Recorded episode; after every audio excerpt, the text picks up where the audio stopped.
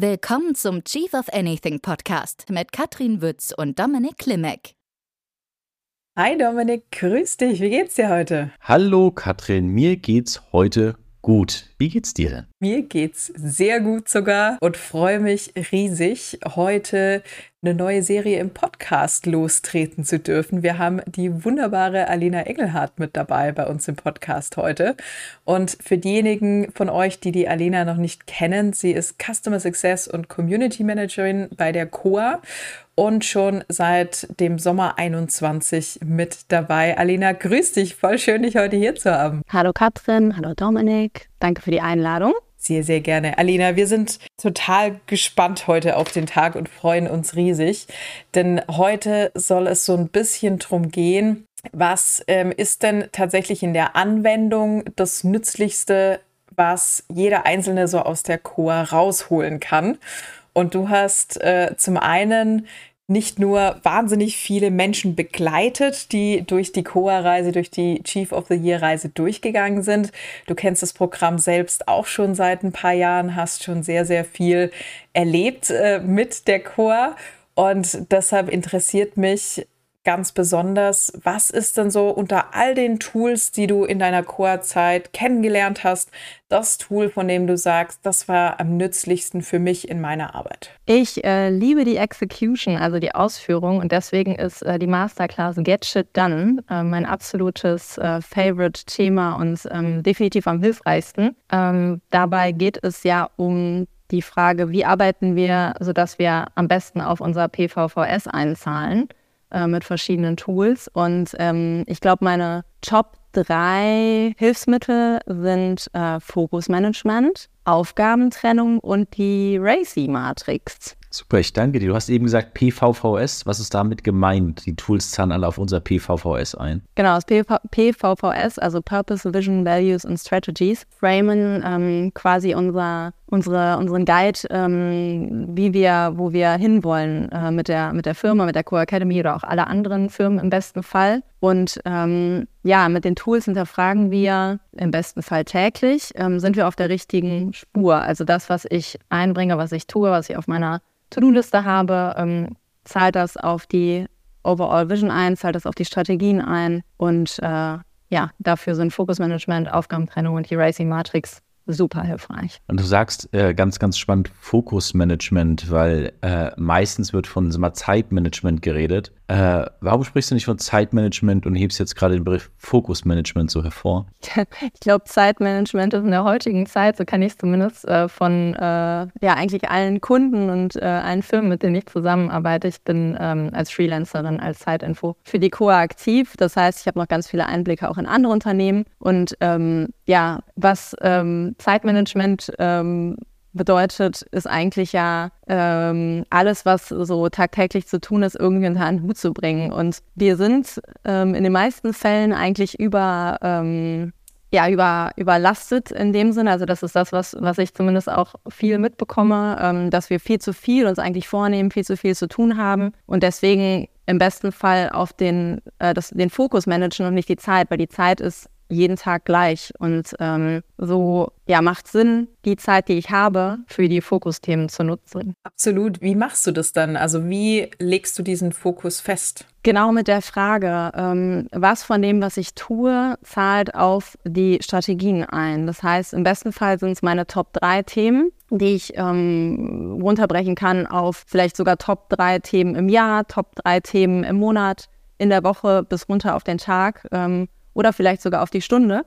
Äh, Habe ich persönlich noch nicht gemacht. Ähm, ja, und damit ist ähm, Fokus gelegt. Also ich frage mich, sind, zahlen diese oder was zahlt im besten Fall darauf ein und da wähle ich dann meine Top 3 Themen. Das heißt, anstatt jetzt deine To-Do-Liste von oben nach unten wirklich herunter abzuarbeiten und ich sag mal, irgendwas zu tun, was mir jetzt vielleicht leicht fällt, was dir leicht fällt, äh, oder was vielleicht auch vollkommen unnötig ist, wie ich muss meine E-Mails mal wieder sortieren, gehe ich quasi meine To-Do-Liste durch mit der Frage, was von all den To-Dos, die jetzt hier draufstehen, zahlen am stärksten auf die Strategien ein. Und die Strategien im besten Fall, wenn sie clever formuliert sind, zahlen natürlich auf meine Fünfjahresvision ein. Genau so ist es. Und ähm, da hilft auf jeden Fall noch die ähm, Aufgaben, Aufgabentrennung, ähm, in der ich die Aufgaben in dringlich und wichtig einsortiere mit der Eisenhower Matrix. Ähm, wer sie nicht kennt, äh, sind zwei Achsen mit, mit dringlich und wichtig und da kann ich dann meine, meine Tasks einsortieren.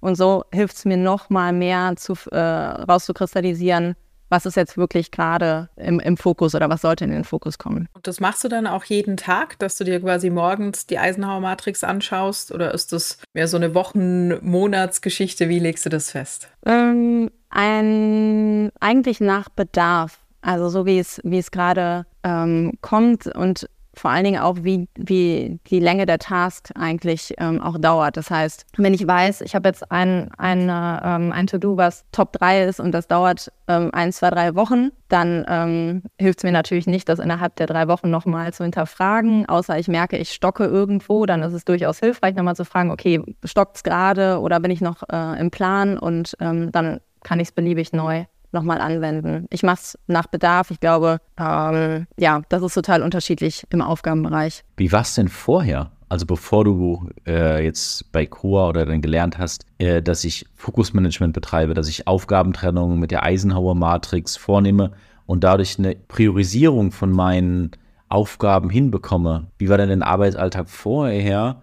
Und um vielleicht dann noch gleich anzuschließen, was äh, bei all den Chiefs, die du kennengelernt hast in den Programmen, wie arbeiten die denn, bevor sie mit Fokusmanagement und bevor sie tatsächlich die Aufgabentrennung umsetzen? Also ich habe den großen ähm, Vorteil, ähm, dass mein äh, Hirn grundsätzlich schon sehr strukturiert funktioniert. Ähm, dank meiner blauen Farbpräferenz äh, fällt mir das sehr, sehr leicht. Und ähm, demnach auch die Strukturierung von Tasks. Und ähm, dadurch, dass ich ähm, Michael Porz und seine Tools, ähm, wie unter anderem auch die Aufgabentrennung schon, ähm, schon länger kenne, benutze ich das tatsächlich auch schon sehr viel länger. Ähm, ich glaube, der Unterschied vorher war, dass ich das nicht bewusst ähm, strukturiert habe, sondern eher so ausgekommen bin, dass es, dass es ähm, grundsätzlich schon gut strukturiert und auch ähm, auf die Ziele eingezahlt hat. Äh, und, und somit habe ich quasi nochmal meine eigene Aufgabentrennung und meine eigenen Prioritäten und Fokus, ähm, das Fokusmanagement nochmal optimiert. Bei den anderen Chiefs ähm, kriege ich mit, dass das auf jeden Fall auch eins der Top-Tools ist, weil viele eben, wie du es eben erwähnt hast, ihre Taskliste haben, die einfach eine, eine Anreihung ist, die immer länger wird und äh, wenig hinterfragt wird. Und ähm, das kriege ich auch in total vielen Unternehmen mit, dass das einer der Hauptfaktoren ist, warum es nicht in die Execution und in die Ausführung geht oder ähm, Dinge nicht vorangetrieben werden. Wunderbar. Und du hattest gerade so schön auch schon mal erklärt, blaue Farbpräferenz. Für diejenigen, die es noch nicht kennen, das bezieht sich auf das Insights Discovery Modell. Da geht es um Persönlichkeitsprofile. Und die blaue Farbpräferenz, das sind Menschen, die sehr analytisch sind, die in der Regel sehr gut strukturiert sind und ähm, sowohl sich selbst als auch andere ganz gut organisieren können. Und äh, das Gegenteil dazu wäre dann quasi so der, der kreative Typus, der sehr viel springt und sich wahrscheinlich dann auch noch schneller ähm, leiten lässt, äh, doch von der eigentlichen Priorisierung abzukommen und äh, hin und her zu springen und vielleicht die Dinge zu machen, die jetzt gerade äh, irgendwie attraktiver wirken oder mehr Spaß machen, aber nicht unbedingt jetzt in die dringlich oder wichtig, am besten Fall natürlich dringlich und wichtig Stufe reinkommen. Äh, das heißt, dieses Tool, also Fokusmanagement und Aufgabentrennung, ist es nur für Menschen mit einer blauen Präferenz geeignet? Nee, ich würde eher sagen, ganz und gar nicht. Ähm, genau für die, für die ähm, Menschen mit, mit den umgekehrten Farbpräferenzen. Ich behaupte mal, ich ähm, käme auch mit meiner strukturierten Denkweise ganz gut ohne klar. Es hilft mir trotzdem noch on top. Von daher ist es für mich nochmal eine ähm, Optimierung und ähm, ja, ganz im Gegenteil. Es ist, es ist eigentlich, es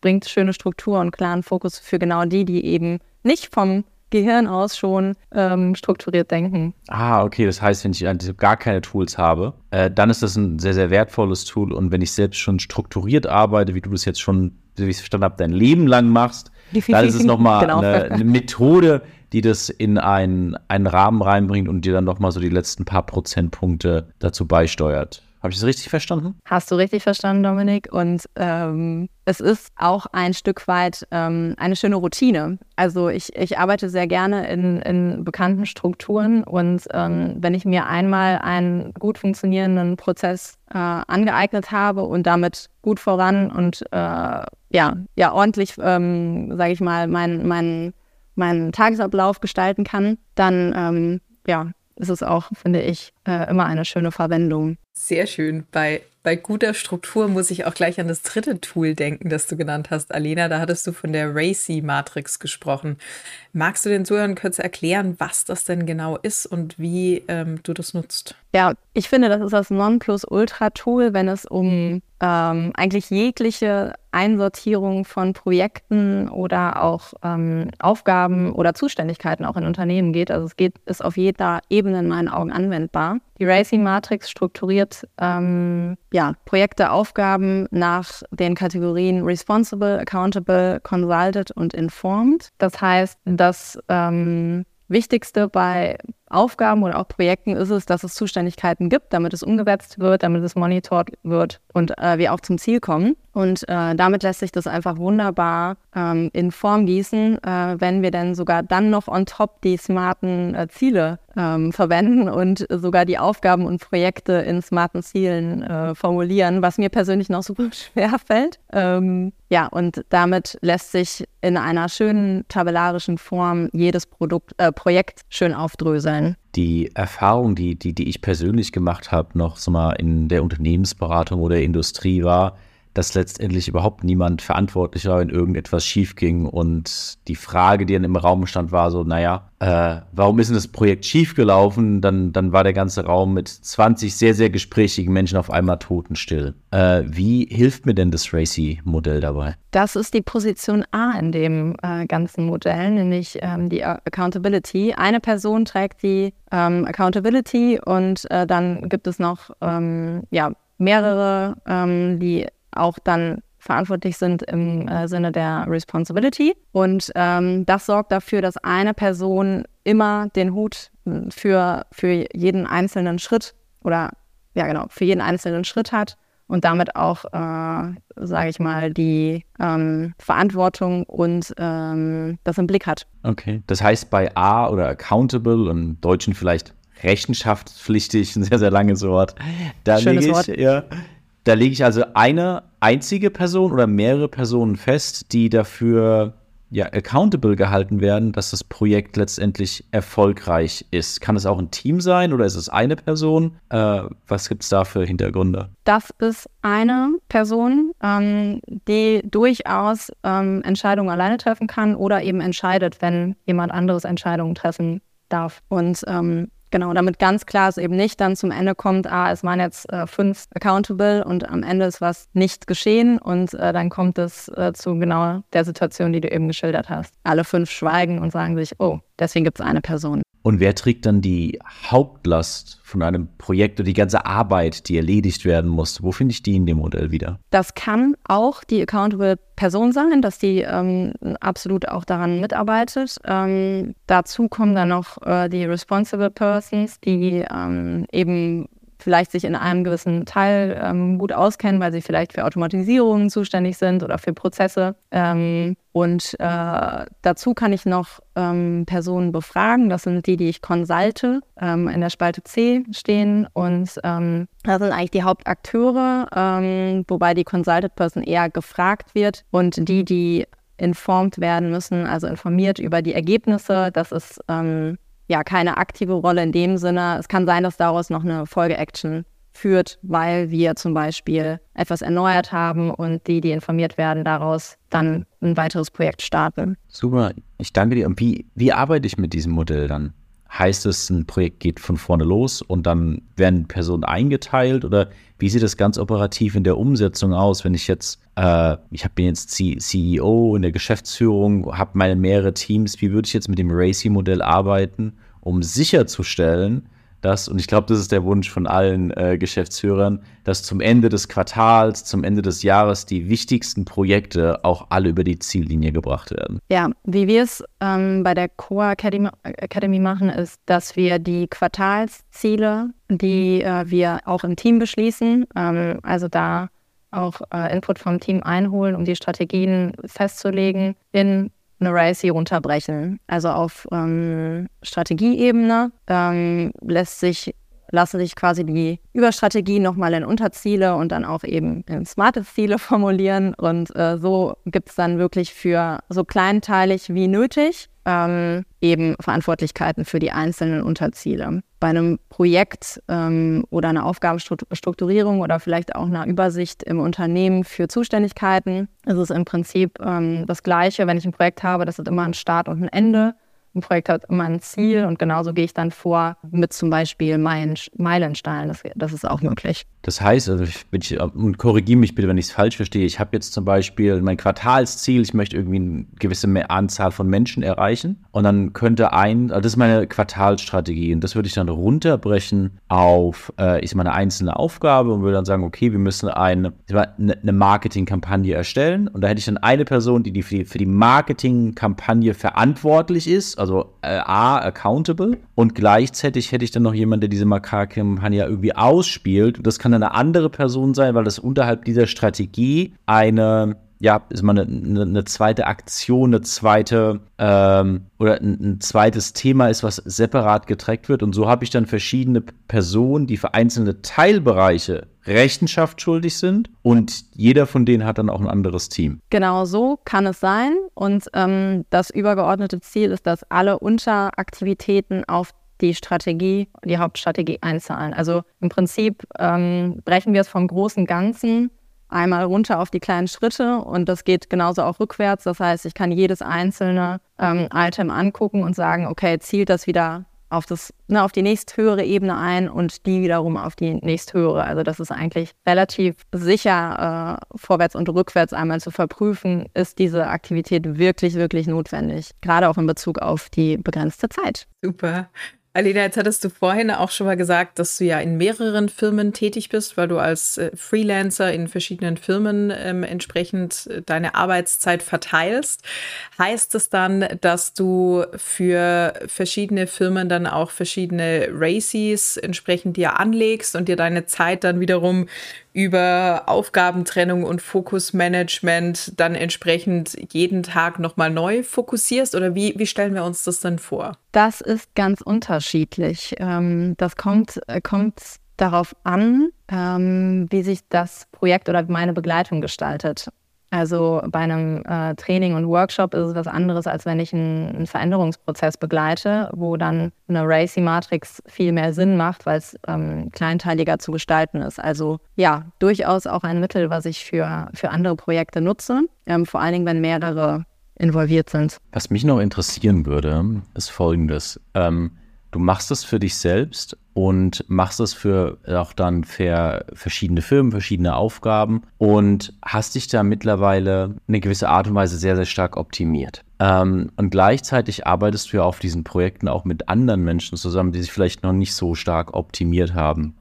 Was sind denn die Konsequenzen, die absehbar sind, wenn, oder was, was, siehst du denn, was den meisten Leuten fehlt? Und was würde ich dann am leichtesten lernen, wenn ich dann mit dir in einem Projektteam bin? Also wie wirkt sich das auf das Ergebnis aus, wenn ich diese Tools benutze? Ähm, ich glaube, was in der Zusammenarbeit mit mir ganz schnell ähm, durchsickert ähm, und abfärbt, ist ähm, strukturiert an Dinge heranzugehen. Ähm, und äh, da bin ich sehr äh, tolerant äh, und, und offen für, für viele Wege, ähm, wenn ne, andere Teammember das anders machen. Ähm, bei der COA sind wir natürlich da sehr einheitlich unterwegs, weil wir alle die Tools kennen und schätzen.